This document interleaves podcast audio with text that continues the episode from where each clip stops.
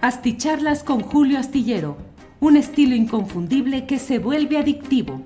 Un análisis inteligente y profundo para entender los entretelones de la política mexicana. Burroughs Furniture is built for the way you live. From ensuring easy assembly and disassembly to honoring highly requested new colors for their award-winning seating, they always have their customers in mind. Their modular seating is made out of durable materials to last and grow with you. And with Burrow, you always get fast, free shipping. Get up to 60% off during Burrow's Memorial Day sale at burrow.com slash ACAST. That's burrow.com slash ACAST. burrow.com slash ACAST. Millions of people have lost weight with personalized plans from Noom, like Evan, who can't stand salads and still lost 50 pounds. Salads, generally, for most people, are the easy button, right? For me, that wasn't an option. I never really was a salad guy. That's just not who I am. But Noom worked for me. Get your personalized plan today at Noom.com. Real Noom user compensated to provide their story.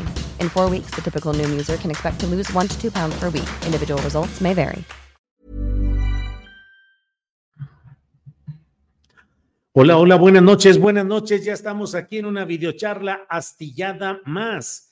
Esta correspondiente al viernes primero de septiembre. Mire usted lo que son las cosas. Ya estamos en el inicio del ah, tercer, eh, la tercera parte, es decir, ya estamos en una etapa en la cual faltan cuatro meses para que termine el año cuatro meses.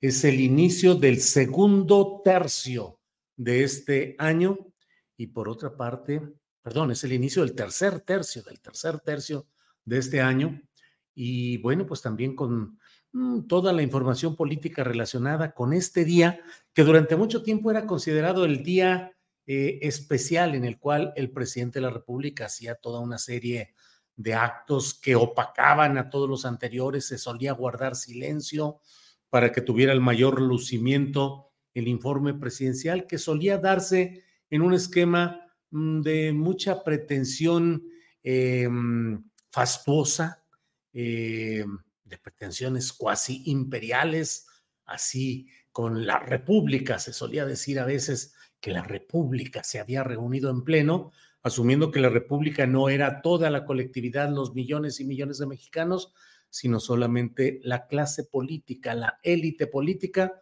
que solía reunirse en lugares como el Teatro de la República, en Querétaro, y se decía que estaba la República está reunida.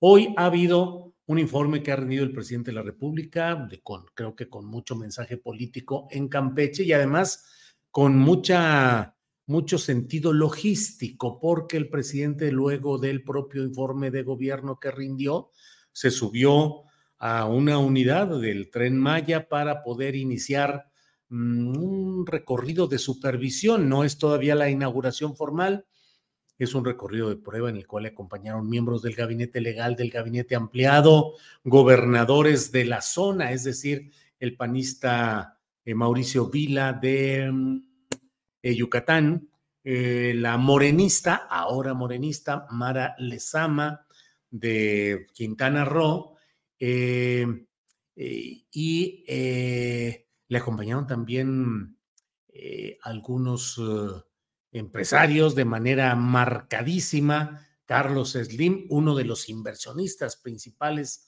en todo este proyecto, y em, constructores, constructores eh, con sus empresas Carlos Slim. Y por otra parte, eh, pues hubo uh, una serie de, eh, pues lo que fue la visita, el recorrido. Pero antes de entrar a ese detalle, déjeme darles, como siempre, las gracias a quienes nos van acompañando desde diferentes partes del país y del extranjero, siempre con un gran agradecimiento. Margarita Tapia, que llegó en primer lugar hoy, a nuestra cuenta. Dice, gracias por todo tu esfuerzo, el de tu esposa Ángeles y equipo de trabajo. Ciro Adrián Martínez Pérez dice, saludos desde Torreón, le faltó a AMLO promover las gelatinas para que salgamos de pobres, yo con Morena al 100%. Dasha Jacobo envía saludos, gracias Dasha. Emanuel Bustamante desde Boston, USA. Carlos Manuel Guerrero envía saludos y dice, no olviden dejar su like, que viva la 4T. Gracias, gracias a todos ustedes. Eh, Yolanda Zabaleta, eh, Ida Flores dice saludos a la comunidad astillera, Julio Ángeles y familia, esperando este análisis del informe. Bueno, pues Enrique Galloso que dice, ya arráncate con el análisis de hoy. Ya estamos en eso, Enrique Galloso. Gracias a todos quienes van llegando. Recuerden que nos ayuda mucho que pongan el famoso like, el me gusta. No cuesta nada y sí nos ayuda a difundir mejor nuestro programa, que mucho agradecemos el que estén por aquí. Gracias. Bien, como le estoy diciendo, hoy el informe del presidente López Obrador se realizó en Campeche, en Campeche, con un guiño político a la gobernadora de esa entidad, Laida Sansores, que ha tenido pues una enorme presencia en el combate político y mediático a favor de la 4T y en defensa de Palacio Nacional. Laida Sansores, a quienes eh, algunos de sus, no sé qué tantos, si son la mayoría o la minoría, pero tiene pues la crítica de segmentos de Campeche que aseguran que no ha sido un gobierno extraordinario y excepcional, sino que ha estado en la línea pues de una gobernadora que ha estado muy metida, muy metida en la batalla política y en este caso a través de los martes del jaguar, en los cuales ha sostenido una eh, continua tarea de demolición de la figura política de Alito Moreno, quien fue gobernador de Campeche, y que mm, pues lo ha señalado, lo ha exhibido en audios, en una serie de consideraciones, de reflexiones, de acusaciones, y sin embargo, no es, eh, no hay nada en contra de Alito Moreno. ¿Por qué? No lo sabemos, pero todo lo que se apuntaba desde la 4T pues hace más de hace un año contra Alito Moreno, a quien ya se consideraba desaforado, sujeto a juicio eh, por una serie de corruptelas y actos eh, inadecuados en el ejercicio del poder, pues sigue alito y coleando, alito y coleando. Bueno, Daniel Campuzano dice, Julio, también dale una leída al chat. Pues es que o hablo aquí, me echo el choro mareador, como dice eh, Daniel Robles Aro o, me pongo a leer el, el chat. Así es que, y luego hay muchos que se enojan porque estoy leyendo el chat, porque dicen, no, no, no, tú habla y echa tu choro. Tanislao dice, me gustó el informe y como dijo el presidente, no ha sido todo bien, pero ahí se va luchando. Eh, Carlos Antonio Villa Guzmán dice, se ve muy campechano en Campeche el presidente y la gente de allá feliz y deseosa de estrenar el tren.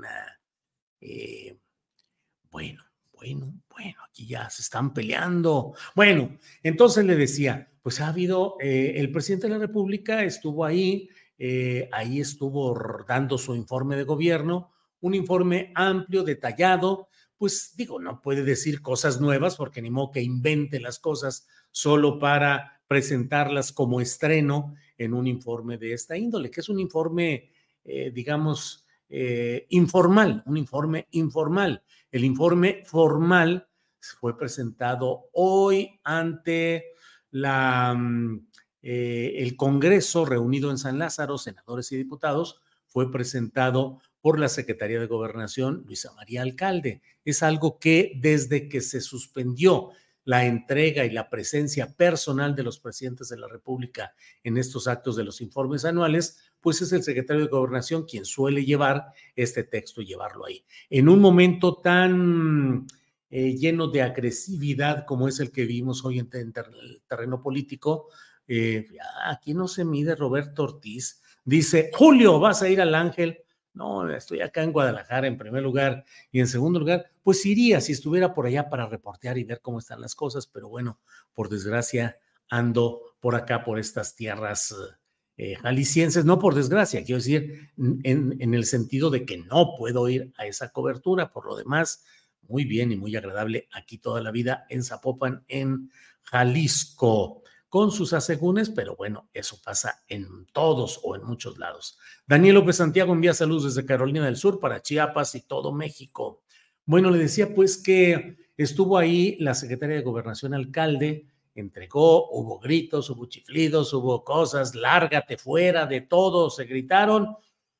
Pero el momento de mayor estridencia sonora y el momento de mayor, no tensión, pero sí de, de mayor um, malestar entre los dos polos políticos que hoy están peleando, se dio cuando, pues de una manera que a mí me parece que es un oportunismo claro, el de Xochitl Galvez, que se ha preservado hasta ahora siempre eh, sin renunciar, sin solicitar licencia a su cargo de senadora y ahora vemos por qué. Como dirían algunos, por un puñado de dólares, sería aquella famosa película de los uh, spaghetti western, los, spaghetti, las películas de, del oeste que hacían en Italia.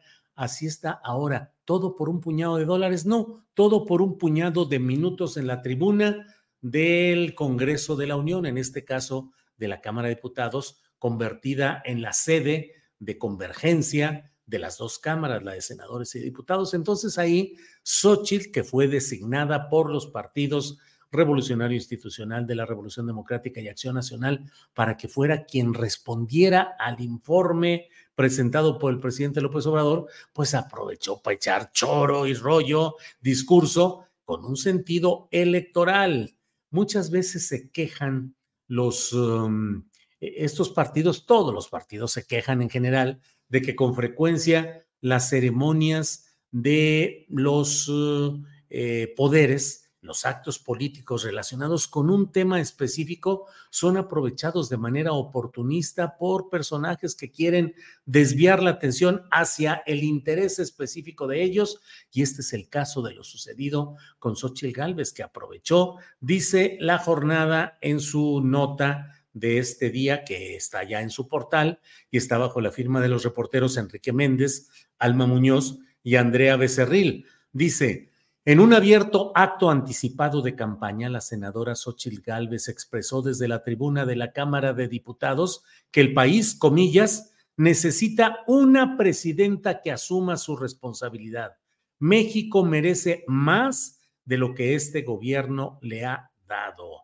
Eh, en cuanto ella inició su discurso, Morena y sus aliados abandonaron el salón de sesiones. Es una inmoralidad, exclamó visiblemente molesto el coordinador de Morena, Ignacio Mier Velasco.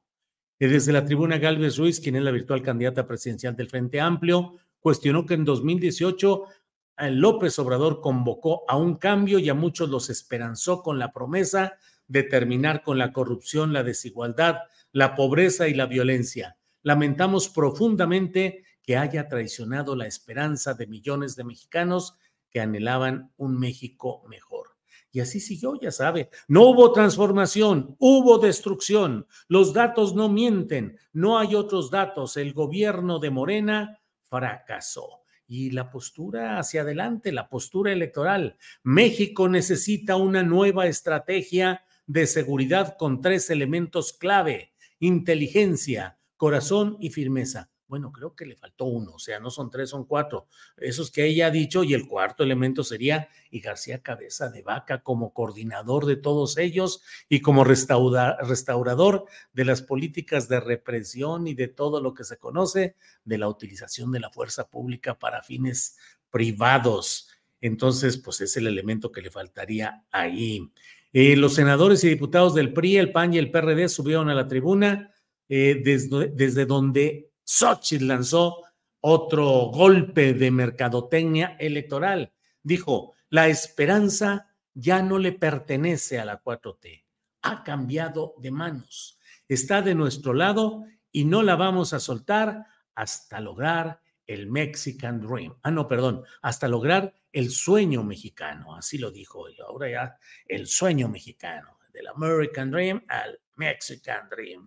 Órale, órale, órale. Em, eh, eh, em, bueno, pues ahí tenemos eso, es lo que ha sucedido hoy. Eh, en esta subida de Xochitl, aprovechando que ha conservado de una manera impropia desde mi punto de vista eh, su condición de legisladora, de senadora. Impropia porque no se puede andar en la procesión y andar al mismo tiempo tronando cohetes, no se puede hacer una cosa y al mismo tiempo otra. Y ella ha estado dedicada de tiempo completo a la promoción de su aspiración para ser candidata presidencial, no para ser senadora y sin embargo mantiene el aparato eh, de poder, el aparato que le corresponde en el Senado y ahora lo ha aprovechado para esta circunstancia. Es probable que a partir de ahora diga, ya me voy, lo cual simplemente confirmaría lo que hemos estado viendo, que es eh, hizo un guardadito legislativo para poder gastarlo en este primero de septiembre y con ello pretender tener una mayor fuerza por aquí. Ah, Ángeles Guerrero le envía saludos a Daniel Roblesaro. Yo también, querido Daniel, saludos y todos los deseos de que sigas adelante con ese espíritu que nos, nos enseña a todos a tratar siempre, a luchar para superar nuestras circunstancias y bueno, como siempre, Daniel, un gran abrazo.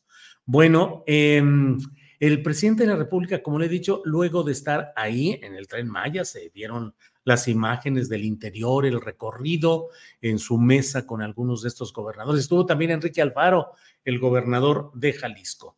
Pero bueno, ¿qué es lo que podemos decir o lo que debemos decir respecto a lo sucedido en, esta, en este informe de gobierno? El informe presentado por López Obrador en Campeche, em, me parece a mí que es un mensaje mm, que reitera, que ancla, que se asienta en el mismo esquema, el mismo esquema de continuidad de la llamada cuarta transformación. Andrés Manuel López Obrador dio lectura a los diferentes rubros estadísticos, financieros, eh, numéricos que dan pie a lo que él asegura que es un proceso que va caminando, que va bien, que tiene sus uh, áreas todavía, ahora les dicen áreas de oportunidad, es decir, oye, te faltó esto, oye, no hiciste. No, pues es un área de oportunidad que tengo, claro, es la oportunidad de hacerlo más adelante, pero no es que haya fallado, que esté faltando, es un área de oportunidad. Entonces, el presidente de la República, teniendo áreas de oportunidad, hoy ha hecho una alocución, como es natural en un acto de este tipo, que es el informe de lo realizado en ese gobierno, que implica muchos datos y muchos detalles interesantes y relevantes. Yo no puedo dejar de lado el hecho de decir que a contrapelo de lo que sucede incluso en muchos de los países de Centroamérica y de Sudamérica, donde Centroamérica, donde están viendo cómo están haciendo todo para dar un virtual golpe de Estado técnico contra el presidente guatemalteco que electo, electo o el que tuvo el mayor número de votos en las pasadas elecciones y ahora están haciendo todo para querer darle un golpe jurídico que haya que se anule su partido por 700, algo así, 700 firmas irregulares que se habrían anotado para formar ese partido y de ella creo que ocho personas que habían muerto. Hombre, si por eso fuera, ya no logró su partido ni Felipe Calderón ni Margarita Zavala, pero hombre, pues estarían ahorita quién sabe en qué situación judicial si se hubiera aplicado todo eso a quienes han hecho verdaderas faramayas y fraudes en el manejo de las cosas electorales y partidistas en nuestro país. Pero bueno, le decía lo que sucede en Guatemala, pero también lo que sucede en muchos otros países de Latinoamérica. Eh, simplemente pienso muy rápidamente en Argentina, en Chile, en Perú, en Ecuador, eh, donde hay una serie de factores que están eh, desactivando, dañando, deteriorando el poder que ya llegaron en algunos casos estos presidentes de corte progresista o centroizquierda, o bien que están en camino de llegar. Y en México, la verdad es que hasta hoy eh, todos los datos demoscópicos, todos los datos disponibles, muestran que el presidente de la República mantiene una alta popularidad, igual que su partido, igual que las perspectivas de triunfo de quien surja como ganador o ganadora del proceso de la llamada 4T. No es una cosa menor y forma parte además de algo que hoy el presidente de la República se esmeró en, en plantear en su discurso, que es ese equilibrio que suena a, que invita a reflexiones muy profundas, pero que es el equilibrio entre decir, todo esto se ha dado a los pobres, todo esto se ha conseguido para equilibrar para luchar contra la injusticia y la desigualdad, contra la pobreza, contra el abandono, pero al mismo tiempo eh, los empresarios y los hasta los banqueros, dijo, han ganado de manera extraordinaria, han tenido muy buenas ganancias. Y bueno, ya lo hemos comentado muchas veces aquí, que eh, el propio presidente ha dicho en otras ocasiones que mm, han ganado más que nunca los, algunos de los grandes capitales eh, nacionales y extranjeros, bancos, industrias, han ganado más que nunca. Entonces, ese es parte de ese proceso en el cual ha habido, desde luego, un acento que mucho resaltó el presidente López Obrador en la defensa de los pobres, primero los pobres, eh, diciendo que eh, arriba los de abajo, pero abajo los privilegios. Pero al mismo tiempo ese equilibrio necesario para no romper el esquema de un sistema que sigue vigente, que lo que ha habido en esta etapa de estos cinco años ha sido el intento de darle un giro, de crear una nueva clase política, de crear una nueva clase empresarial también, o agregarle a la vieja clase empresarial nuevos participantes, pero por otra parte, cómo el presidente de la República ha logrado en 10 años eh, como persona y como político, no solo como presidente, pero en 10 años el partido Morena, hace 10 años que recibió su registro formal como partido político nacional, en 10 años ha crecido de tal manera que hoy tiene la presidencia de la República, tiene la mayoría en las cámaras, en la de diputados y en la de senadores, tiene 23 eh, gubernaturas de los estados, tiene la mayor parte de las principales, de las presidencias de los principales municipios, es decir, de las principales ciudades del país, tiene un muy buen número de congresos eh, locales y todo ello es un poder acumulado que se ha jugado en las reglas del sistema y manteniendo a los um, eh, dinosaurios, tigres de papel, todo lo que pudiera ser el contrapeso que pudiese tumbar al presidente López Obrador o generarle crisis terribles, no lo han logrado hacer. Eso es un, es un logro político. Por ahí leía hoy alguna discusión en Twitter donde así como de pronto comenzaron a decirle a López Obrador el cacas. Y yo no entiendo, sé de dónde proviene esa idea, de una vez que dijo el presidente de la República, fuchicacas, eh, en relación, si no me equivoco, con eh, los eh, criminales y el crimen organizado, que habría que decirle fuchicacas, algo así. Está bien, de acuerdo. Pero me parece que el impulso original de ese eh, mote, que me parece más bien una especie de revancha infantiloide del grupo calderonista o del propio Felipe Calderón, a quien durante mucho tiempo pues se le ha sostenido ese apodo de fecal por Felipe Calderón y yo me acuerdo que cuando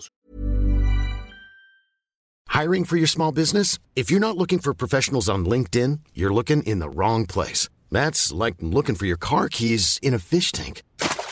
LinkedIn helps you hire professionals you can't find anywhere else, even those who aren't actively searching for a new job but might be open to the perfect role. In a given month, over 70% of LinkedIn users don't even visit other leading job sites. So start looking in the right place. With LinkedIn, you can hire professionals like a professional. Post your free job on linkedin.com slash people today. Burrow is a furniture company known for timeless design and thoughtful construction and free shipping. And that extends to their outdoor collection. Their outdoor furniture is built to withstand the elements, featuring rust-proof stainless steel hardware, weather-ready teak, and quick-dry foam cushions. For Memorial Day, get 15% off your Burrow purchase at burrow.com slash ACAST and up to 25% off outdoor. That's up to 25% off outdoor furniture at burrow.com slash ACAST.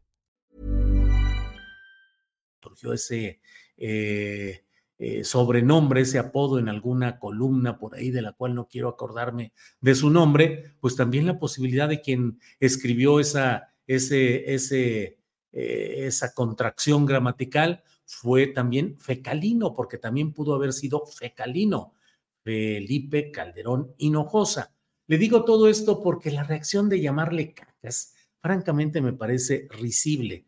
Se le puede acusar y se le puede señalar de muchas otras cosas. Le dicen dictador con insistencia. Bueno, está bien, es discutible el término, pero bueno, ahí está. Hay otros que eh, apelan mucho a la cuestión de anciano, de vejez, de, en un sentido despectivo que no ayuda realmente al debate, como no ayuda eso del cacas. Pero además de ello, hoy estuve viendo la insistencia en llamarle asno. Asno. Ese asno, el asno, no sé qué tantas cosas. Y alguien les dijo, pues mira, el asno los trae brincando y bailando con toda esta concentración de poder es probable que para el ejercicio político no se requiera la misma inteligencia que para ser científico, para ser jurista, para ser artista, cantante, pintor. No, son aspectos diferentes. Y Andrés Manuel López Obrador es un hombre con un gran olfato político y con una gran construcción y capacidad de organización que le ha permitido acumular este poder que es un poder insólito. No se había producido en tan poco tiempo, 10 años, la evolución de un partido político para llegar a conjuntar todo este poder. Respecto al informe de hoy, eh, considero y lo digo que es también un mensaje electoral que manda el propio presidente de la República. No lo hace de la manera eh, como lo hizo Xochitl Gálvez hoy, aludiendo al futuro y aludiendo francamente, casi diciendo, voten por mí porque soy la persona que como presidenta puede sacar las cosas adelante en este país. Pero López Obrador hizo una serie de consideraciones y de señalamientos que es anclar su propuesta y su proyecto y mantenerse como líder no solo oratorio, sino operativo de un movimiento en el cual él insistió en ciertos rubros como el combate a la corrupción, particularmente centrado en una bandera electoral que ya está ahí y que va a ser bandera electoral de Morena y sus aliados. la propuesta de que sea, haya una reforma judicial que entre otros temas implique el que sean electos por voluntad popular, electos pues eh, de manera directa los eh, miembros de la Suprema Corte de Justicia de la Nación y otros miembros del Poder Judicial. Eh, la, contra la corrupción, contra los malos jueces, contra la pobreza, el, insistir, el señalar cómo tiene que avanzarse en la defensa y la ayuda de los sectores más desposeídos. Me parece que por ahí va todo este rollo. Em, bueno, eh, oratorio y operativo, ese es AMLO, MX, dice Lolita Dalbert. Permítame un segundito, por favor.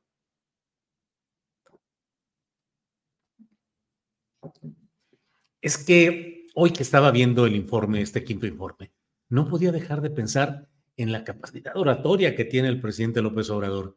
Con mucha frecuencia los presidentes de la República o los ocupantes de, los pinos, en los casos de espurios como Felipe Calderón, como Enrique Peña Nieto, entre otros, eh, pues eh, se apegaban fundamentalmente a lo que les habían preparado y leían listas y, y números y datos y números y datos en una cansada eh, relatoría que era eh, interrumpida, como ahora sucedió también, debo decirlo, eh, hubo muchas interrupciones de aplausos que creo que no ayudan a darle...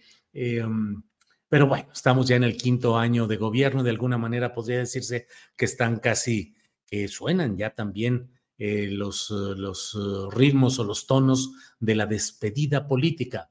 Pero bueno, el punto está en que leían y leían y hacían alguna improvisación y los eh, eh, periodistas, había cronistas, cronistas apegados al poder, que se la pasaban eh, abrevando de lo que decían y escribían las cónicas y decían, mirando al futuro, con una, probablemente recordando los momentos en que en, um, en Guerrero, en la comunidad humilde, una niña le entregó una libreta una hoja en blanco donde le decía, eh, te queremos mucho, el presidente, bla, bla, bla. se, se, informaba de qué había desayunado el presidente de la República y eran ingredientes de la crónica periodística. Arrancó porque desayunó esto, jugo de naranja, unos chilaquiles a la mexicana. Bueno, eso se hacía en los actos de, mm, del informe de, de la salida rumbo al desfile del 16 de septiembre a los actos importantes. Ese era el periodismo que hoy se ha convertido en un periodismo combativo a más no poder contra el poder concentrado, contra el dictador.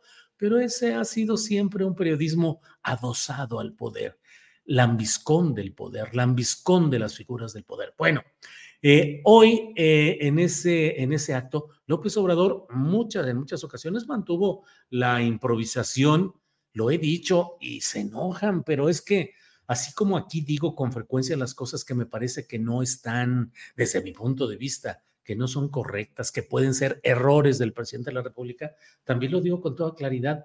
¿Cuántos titulares del Poder Ejecutivo, cuántos presidentes u ocupantes espurios de la presidencia eran capaces de desgranar datos, de, explicar, de recordar el detalle? No, hombre, eran, eh, se la pasaban en el cotorreo, en el disfrute, delegaban el poder, les escribían las fichas informativas en las cuales ahí sí decían, con tantos kilómetros eh, construidos de tal lugar al tal lugar y una inversión de tanto más tanto, lo cual constituye un acto sin precedente. Eso sí, ¿eh? Todo era antes, en aquellas épocas, todo era sin precedentes, en una inversión sin precedentes, en una atención a estas comunidades sin precedentes, todo era sin precedentes. Ahora tenemos esta etapa en la cual eh, pues López Obrador es capaz de responder y de decir y de desglosar detalles. No es una cosa menor y yo no creo que ni siquiera los más eh, enconados adversarios de López Obrador pueda negar que hay ahí un conocimiento de lo que está sucediendo en detalles, en cosas concretas. Bueno, por otra parte, le digo que hoy el presidente, pues me parece que lanza ese anclaje en la izquierda o en la centro izquierda o en el humanismo mexicano, como él le llama, que bueno, para que no digan que hoy he estado echándole nada más porras al presidente López Obrador, que nunca he entendido realmente y no creo que tenga ningún sustento realmente eh, filosófico o de ciencia política el de pronto decir que algo se llama la... Mm, eh, eh, a ver, espérenme, espérenme. Em, el humanismo mexicano. Dice Víctora García Mata González, Julio, qué terrible que en San Luis Potosí Morena ha invitado a sus filas al policía represor de Nochistlán, Enrique Galindo. Pues digo, sería terrible, sería doloroso, sería... ¿Qué le digo? Déjeme buscar el dato porque no, no, lo, no lo tengo registrado. Eh, voy, a, voy a ver si por aquí se asoma ese asunto, que sería terrible, sería realmente doloroso. Lindo. Mm, mm, mm. Este. Bueno, pues así muy rápidamente no. Traen ahí pleito así disfrazadón, Enrique Galindo, que está a nombre del, del PRI, y el gobernador que llegó a nombre del Verde, pero en realidad está, eh, en realidad está eh, con Morena, que es Ricardo Gallardo, pero ah, abandona la asamblea del PRI. No. Bueno, veo esto del 26 de agosto. Al argumentar falta de transparencia, el alcalde Enrique Galindo Ceballos abandona la asamblea del PRI. Sí, una de las cosas que viví, digo, no sé si realmente lo están invitando a Morena, eh, antes que otra cosa suceda, déjeme darle las gracias a Rodolfo Carrizales, que nos envió un apoyo económico. Es viernesito, no se limiten si es que quieren mandar apoyos económicos, ¿eh? Y si quieren poner el like famoso, tampoco se limiten. Estamos aquí en la mejor eh, disposición de recibir apoyos económicos y likes. También nos envió un apoyo económico Cesavi. Dice, aunque poquito, pero ya te lo debía Julio. Gracias por tu trabajo. Cesavi no me debía nada, nada, nadie debe nada. Le agradezco mucho que nos envíe y que haya una perseverancia o que haya una intención previa, pero si se puede, qué bueno y lo agradecemos mucho de corazón, pero si no, no, no, no, no, no se preocupe, lo importante es que estemos aquí juntos. Pero pues aquí un poquito juego y digo, pues no se limiten, el que quiera mandar, adelante. Bueno, recuerdo nada más que Enrique Galindo Ceballos fue comisionado de la Policía Federal durante la administración de Enrique Peña Nieto y como tal fue el responsable, entre otros operativos, el de Nochistlán, Oaxaca, donde la Policía Federal arremetió contra eh, profesores y ciudadanos que se oponían a la reforma educativa peñista y que en esa, en esa acometida murieron siete, ocho personas y quedaron heridos muchos más. Ese es el que ahora ha sido postulado por el PRI, digo, ya está a finales de su administración, postulado por el PRI para presidir el municipio de la capital de San Luis Potosí. Y bueno, ahora dicen que lo están invitando a Morena. Híjole, híjole, híjole, de veras sería falta de madurez de madurez, de madurez política de Morena. Don Julio, ¿para cuándo la entrevista con Verástegui? Pues no se deja, le he escrito varias veces, le he insistido y nomás no se deja. Julio, ¿cómo andas de salud? Pues no sé, déjeme ver. Eh, aquí está. Julio, ¿cómo andas de salud? Bien, bien, saludcita con una poca de agua.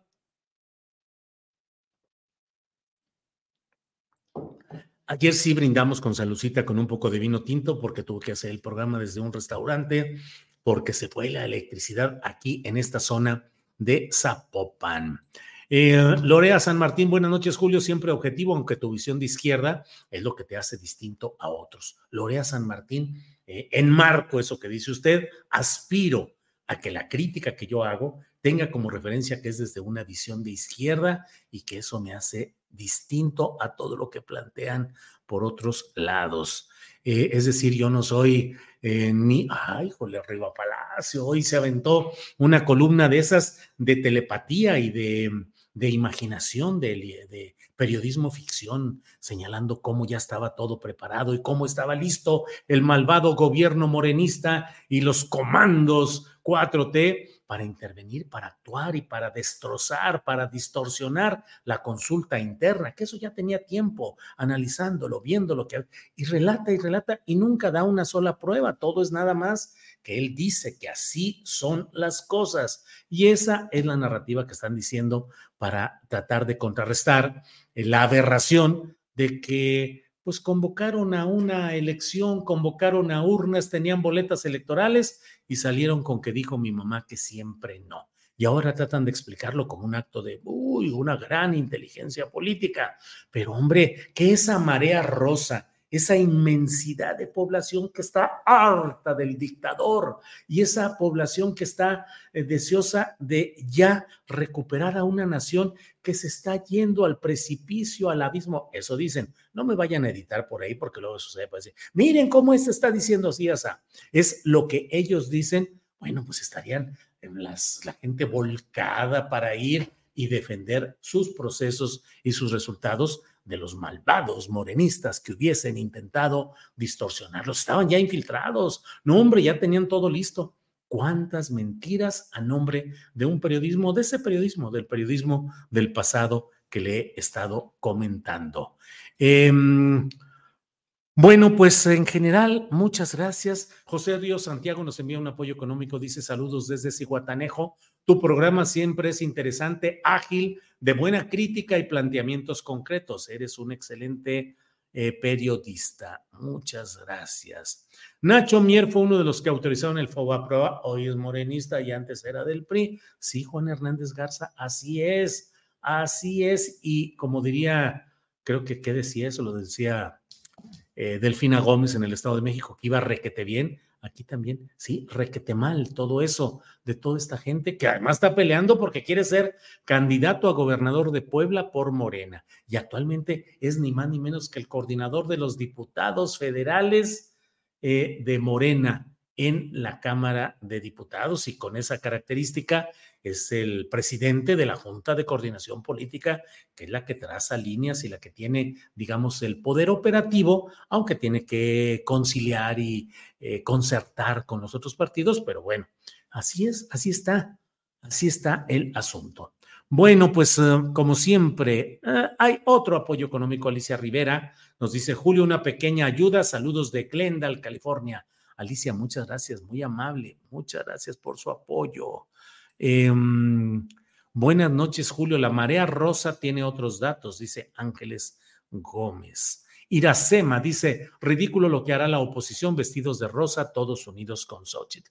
Bueno, pues miren lo que son las cosas. Estamos ya en el primer día del mes de septiembre. Le he comentado lo que ha sucedido en estos aspectos específicos del informe de gobierno, de las reacciones, de Xochitl, senadora, eh, usando la tribuna del Congreso de la Unión, porque ahí es la tribuna del Congreso de la Unión, de las dos cámaras unidas, pues para promoción electoral. Y por otra parte, le voy comentando que, pues bueno, ya terminó la etapa telenovelera de esta eh, del Frente Amplio por México, que ahora sería una especie de frente, eh, el Frente Estrecho o el Frente Declinante por México.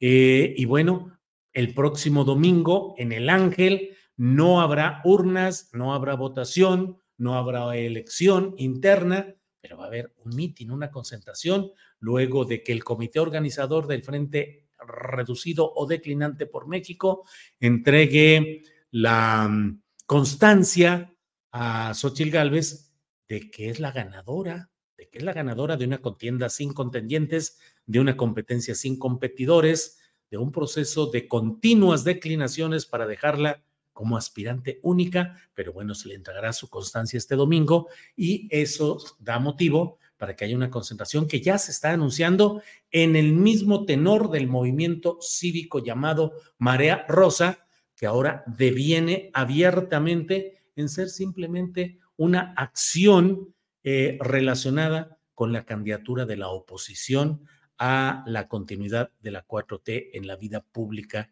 de nuestro país. Entonces, pues eso está. Y por otro lado, pues en la elección interna de la 4T, que todo está muy calladito, le ha servido de mucho todo este argüende de incidentes de lo relacionado con Xochil Gálvez, declinaciones, Beatriz Paredes, Alito Moreno, le ha servido de mucho porque mientras tanto no hay la atención suficiente en el proceso interno de la llamada 4T, donde Marcelo Ebrar sigue pedaleando eh, como que el manubrio se le va para eh, fuera de la línea de eh, general eh, unitaria que han pretendido mantener en Morena y señalando y denunciando una serie de cosas que han merecido incluso que se dé un día más al proceso de levantamiento de las famosas encuestas que ya veremos eh, cómo terminan y si mantiene todo ello un talante unitario o si hay escisiones. Marcelo rumbo al movimiento ciudadano, mucho se dice, Gerardo Fernández Noroña que también